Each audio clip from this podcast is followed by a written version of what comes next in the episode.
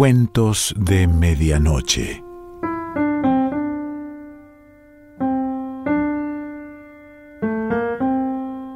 El cuento de hoy se titula Pequeños Propietarios y pertenece a Roberto Arlt.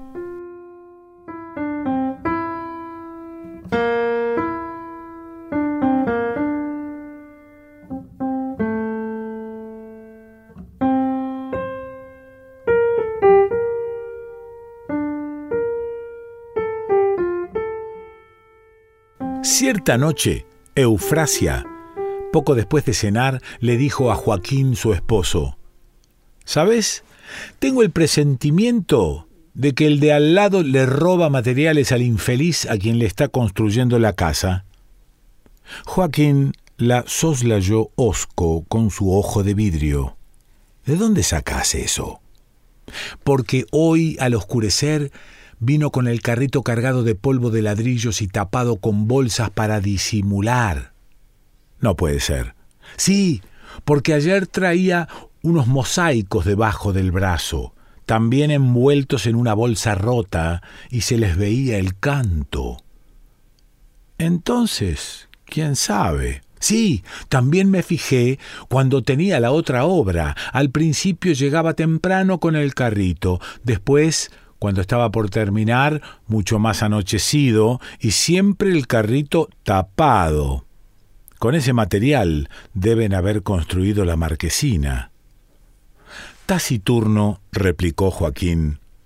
Claro, así es fácil construir obras y hacerse marquesinas para darle envidia a los otros. Luego no hablaron más.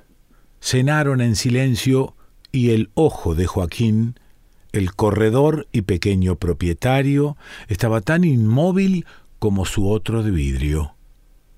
Solo al acostarse, cuando Eufrasia iba a apagar la lámpara, dijo sin mirar a su esposo, con la voz ligeramente desnaturalizada por el deseo de que fuera natural, si el dueño de la casa lo supiera, lo hace meter preso, fue el único comentario del tuerto. Luego se acostaron y ya no hablaron más. Los dos propietarios se odiaban con rencor tramposo. Tal sentimiento había madurado al calor de oscuras ignominias y lo teñía de colores distintos la desemejanza de desgracia que se deseaban. Cosme, el albañil, invocaba sobre la propiedad de Joaquín una catástrofe súbita. No podía especificar, si se lo preguntaran, qué clase de catástrofe era la que le deseaba a su vecino, ya que ésta no llegaba sino en excepcionales casos a la muerte. Y esta falta de imaginación le atormentaba con iras fugaces pero tormentosas, pues estaba seguro de que si se concretaba su deseo, sería feliz. En cambio, Joaquín había objetivado este anhelo. Deseaba que el albañil se arruinara. Se imaginaba que su vecino no podía pagar las mensualidades del terreno que con poca diferencia de tiempo habían comprado a plazos y el sencillo acto de representarse la roja bandera de remate flameando en el jardín de Cosme le regocijaba siniestramente, le crujían los dientes y su ojo de vidrio traslucía un fulgor más intenso que el otro, al acecho, bajo un fino párpado siempre arrugado. Dos hechos fueron el origen de este odio. Cuando Joaquín compró el terreno pidiéndole presupuesto para la casa que pensaba construir a Cosme y luego lógicamente le dio la obra a otro albañil. Pero como necesitó utilizar la medianera de su vecino, éste, furioso, le exigió un precio superior al valor natural y Joaquín, rechinando los dientes, se negó a pagar. Una mañana, en que el albañil estaba ausente, hizo colocar las vigas del techo sostenidas provisoriamente por unos tirantes, de modo que cuando Cosme llegó era demasiado tarde para detener la obra. Mas como el importe de ésta era inferior al de la cantidad requerida para sustanciar un litigio ante los tribunales, imposibilidad que lo puso furioso al albañil, pues deseaba arruinar a Joaquín, el asunto fue a parar al juzgado de paz, y en el plazo de un año y medio, Cosme cruzó sombrío y tempestuoso sucios salones atestados de oficiales de justicia y palurdos aburridos. Conoció todas las triquiñuelas de los que no quieren pagar, y durante numerosos meses buscó en su caletre arduos sistemas para asesinar a su vecino, mas como era muy bruto, no se le ocurría nada, y al fin, cuando ya desesperaba de la justicia terrestre, cobró. Pasó el tiempo y este odio creció ya no con la energía brutal del primer año, porque ahora que ellos estaban en reposo, el rencor maduraba a la sombra, destilando en el alma de los propietarios un jugo que les engordaba los tuétanos, resumándoles en el alma feroces proyectos y cierto goce oscuro y vigilante, el presentimiento de que algún día el otro se las pagaría. La primera puñalada trapera partió del albañil. Joaquín construyó una piecita sin presentar el plano a la municipalidad y lo más grave es que no le hizo colocar el contrapiso de acuerdo a lo reglamentado en el digesto. Cosme lo supo, charlando con el peón de Joaquín en el despacho de bebidas del almacén de la esquina, y puso esta gravísima infracción en conocimiento del inspector municipal de la zona. Vino este y el corredor tuvo que abonar una fuerte multa, pero no sin haber visto antes cómo el inspector destrozaba su hermoso piso de pinotea a fin de comprobar la infracción. Aquel día una lágrima cayó de su ojo de vidrio, mientras Eufrasia maldecía en la cocina el poco carácter de su esposo en no irle a buscar querella al albañil. Y éste, esa noche, se sumergió en su camastro mascullando dulces palabras torvas. Siete meses después, el albañil, compró un carro y un caballo para transportar sus materiales a la obra, pero por negligencia no construyó la caballeriza de acuerdo a las disposiciones del digesto municipal. Joaquín, so pretexto de examinar su techo, subió al de Cosme, estudió aquel establo provisional, luego se hizo recomendar a un inspector y un buen día el albañil fue sorprendido por una multa, amén de la orden de construir la caballeriza que le costó más que el carro y el caballo. El éxito de estas cuchilladas, lubricadas con jurisprudencia, no marchitaba aquel odio. Joaquín no podía ver a Cosme sin estremecerse de rabia, y la grosera figura del otro, le espantaba hasta la repulsión física, pues el albañil era pequeño, morrudo, cargado de espaldas y en su cara biliosa había siempre sonriendo impúdicos dos ojuelos verdes. Su voz surgía sesgada, recargada del sonido y cuando Joaquín le escuchaba se escalofriaba hasta el malestar físico. Y sin embargo, charlaban, porque a veces conversaban. El tema era el desmesurado costo de los ladrillos o cualquier otra cosa. Joaquín, que necesitaba mil ladrillos para el invierno próximo, comentaba Dicen que van a subir a cuarenta el mil. A cuarenta y cinco. Pero eso es un escándalo, se da cuenta usted.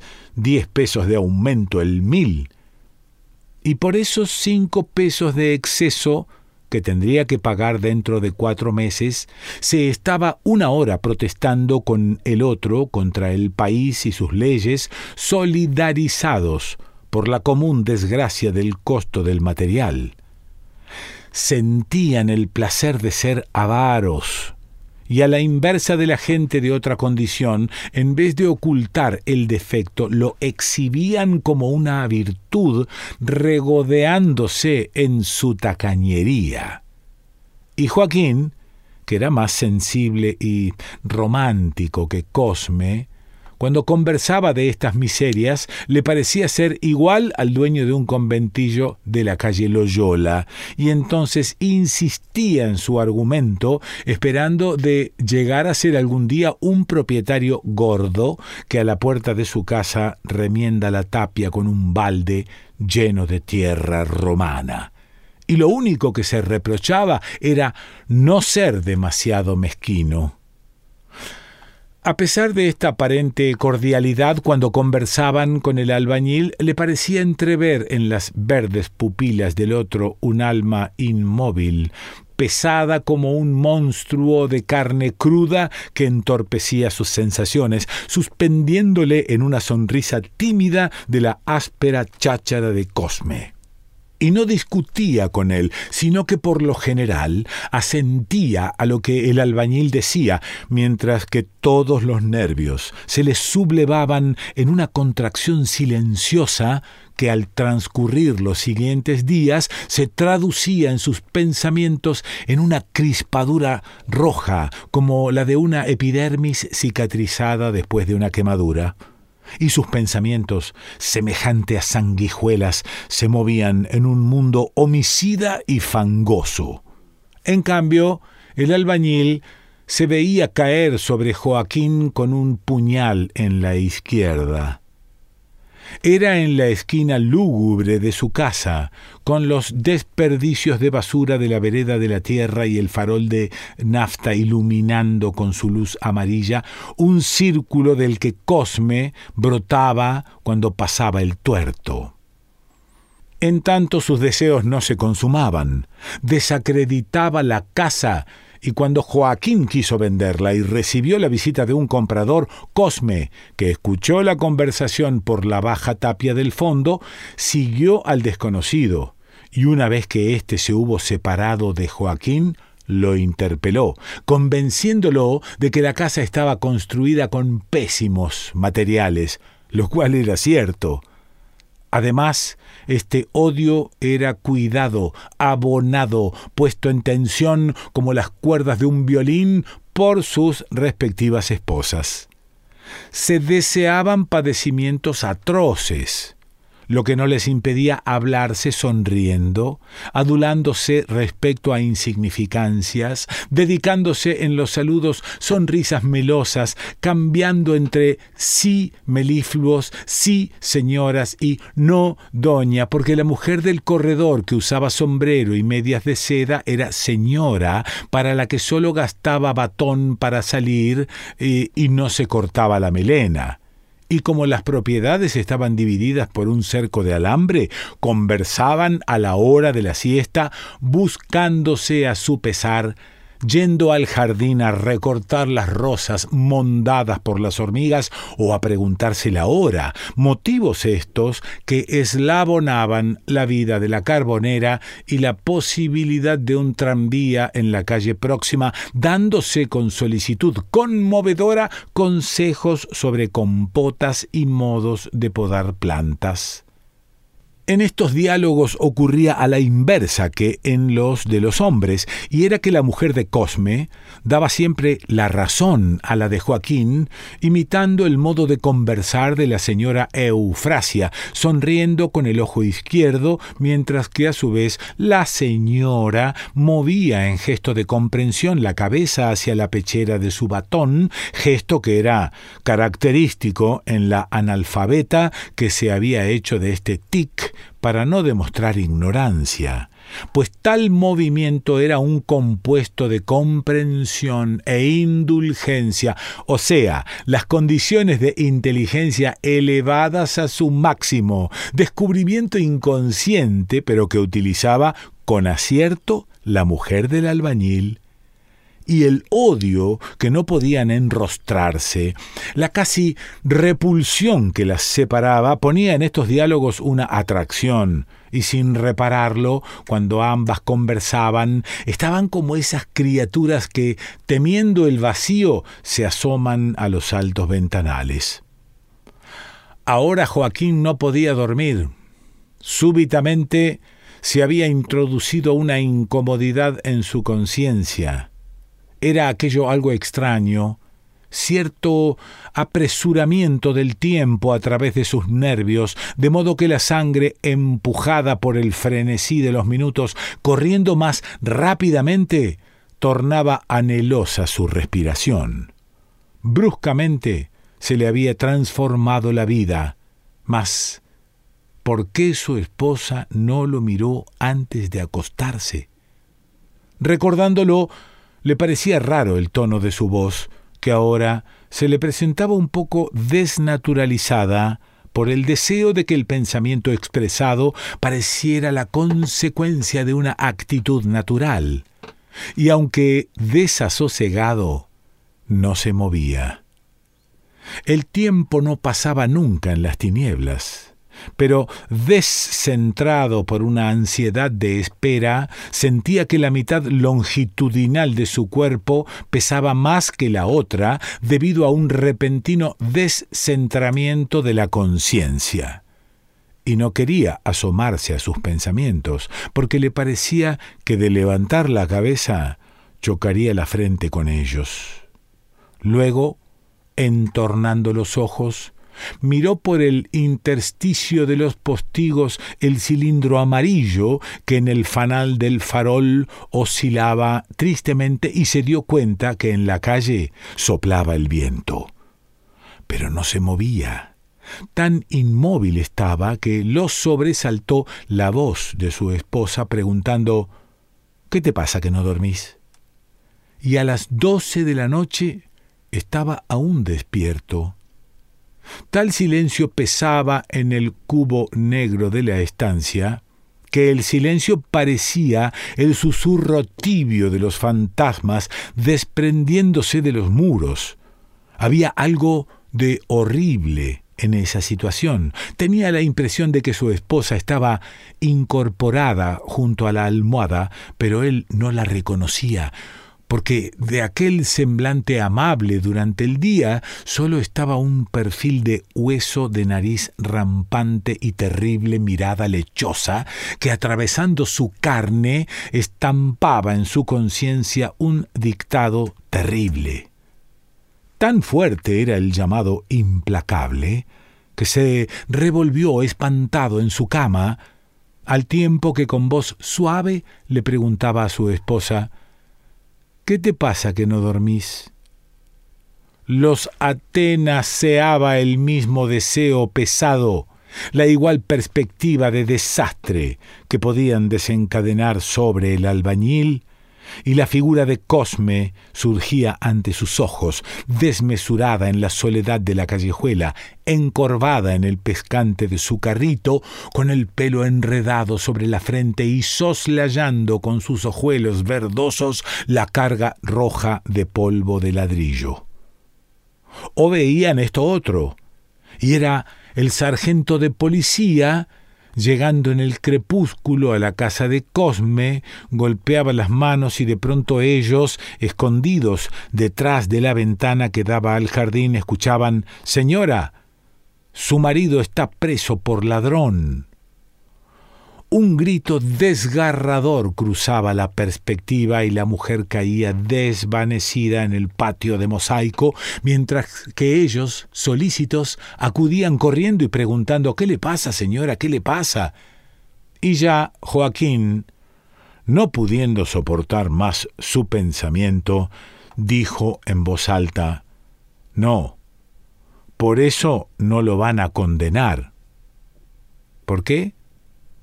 Dejó él caer el brazo en la almohada de su esposa y dijo Le darán dos años de cárcel, pero condicional. Lo único es el dolor de cabeza. Te entiendo. De lo que más me alegro, porque uno es sensible aunque no quiera, eso sí, lo más que le va a pasar es que le rematarán la casa. ¿Quién? El dueño de la otra obra por daños y perjuicios. En silencio se refocilaron los cónyuges, asomados a la siniestra perspectiva judicial de una tarde de domingo, con la callejuela recorrida de honestos propietarios excitados por un remate ordenado por el juez. ¡Qué plato para la ferocidad del barrio! Veían la bandera roja flameando en la caña tacuara, mientras que ellos, seguros, calafateados en su casa propia, comentaban en rueda con el carbonero y la panadera las ventajas de ser honrados y esas desgracias que ocurren por ensuciarse por una miseria. Peleando sus frases, Joaquín agregó A nadie le gusta pagar, y el dueño de la obra va a encontrar admirable el pretexto de que Cosme le robaba para hacerlo meter preso y no aflojar la plata que le debe. Pero por una miseria así. Joaquín replicó indignado, ¿una miseria? ¿Estás loca? El otro día lo pusieron preso a un carpintero por llevarse unas alfarjías y un paquete de clavos de la obra. ¿Dónde iremos a parar si cada uno hiciera lo que quisiera? No, mija, hay que ser honrados. Sí, la frente limpia. Pero ¿cómo vas a hacer? Mañana me averiguo dónde está la obra, la dirección del dueño. No le vas a escribir, ¿eh? eh no, sí, pero le hago un anónimo, a máquina. ¿Cómo se va a poner la hipocritona de su mujer? Fíjate que ayer, con pretexto de enseñarme un figurín, me dice, ah, ¿no sabe? Cuando mi marido termine la obra, vamos a poner persianas a todas las puertas. Y todo, ¿sabes para qué? Para hacerme estrilar. ¡Qué gentuza! Y pensar que uno tiene que tratarse con ellos. Deja, mañana lo arreglamos. Bostezó Joaquín un instante y ya cansado dijo Me voy a dormir. Hasta mañana, querida. ¿Y no me das un beso? Toma. Y que duermas bien. Roberto Arlt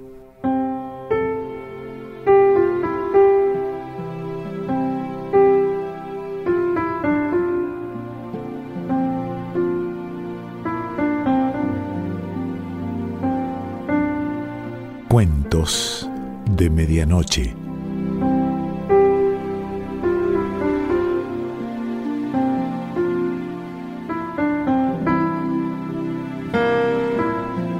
Selección Pancho Mondino. Idea y lectura Quique Pessoa.